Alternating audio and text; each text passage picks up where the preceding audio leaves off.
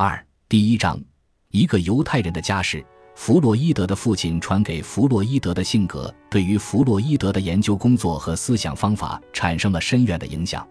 弗洛伊德之所以能将极其复杂的精神现象分析成最单纯的潜意识和性动力，就是因为他酷爱事物的单纯化结构，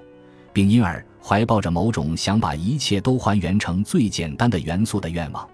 在弗洛伊德看来，不仅万事万物都是由最简单的元素组成的，而且，即使是他们的那些在表面看来极其复杂和令人眼花缭乱的变化，也必然遵循着一条极其简单的规律。弗洛伊德的这种性格，在他的漫长的一生中，由一种单纯的生活习惯而慢慢的发展成一种思想方法和世界观。厄纳施特·中斯也反复地说，弗洛伊德只喜欢单纯和厌恶繁琐。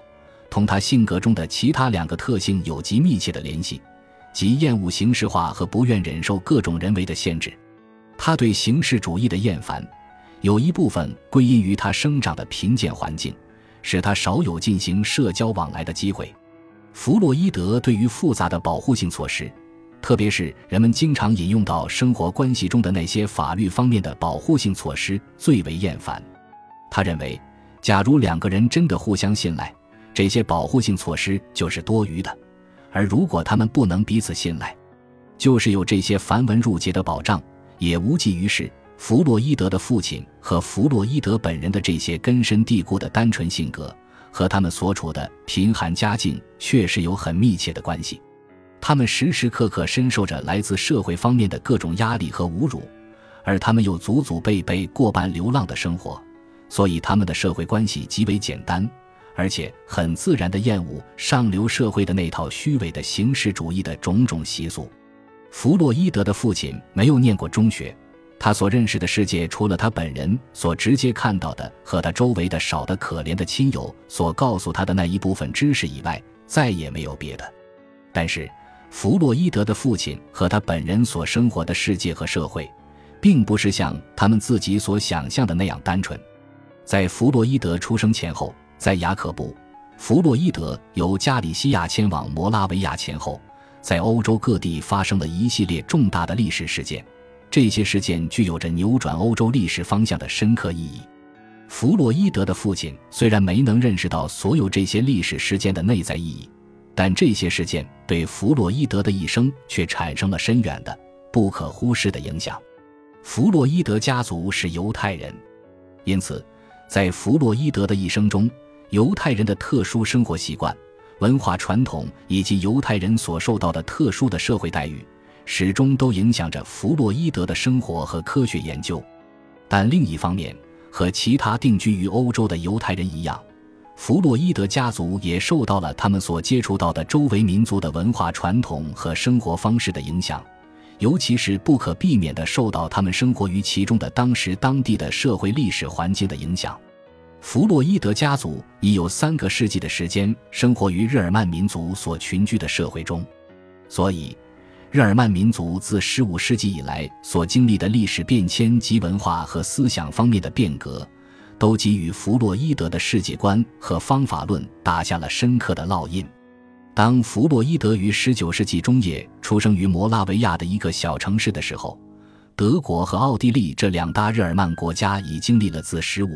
十六世纪的宗教改革运动以来的深刻变化，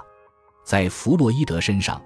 与其说体现了单纯的犹太民族的文化传统的影响，不如说集中了犹太人和日耳曼人在多年的文化交流中所积累的那些复杂的历史成果。值得注意的是，在雅可布·弗洛伊德决心从加里西亚迁往摩拉维亚时，整个欧洲发生了一场真正的革命运动。这就是发生在一八四八年前后的欧洲革命。这场革命，在某种意义上说，是同十九世纪初法国的拿破仑的东征、摧毁和削弱，包括普鲁士、俄国在内的腐朽的封建势力和天主教教会势力有密切关系。一向受天主教会和普鲁士腐朽势力迫害的犹太人，包括弗洛伊德家族在内，都对自拿破仑东征以来。在整个欧洲大陆所发生的社会变革，产生了由衷的和本能的兴奋心情。据保罗·罗森说，古代迦太基名将汉尼拔和拿破仑，是弗洛伊德从小就敬仰着的两位英雄。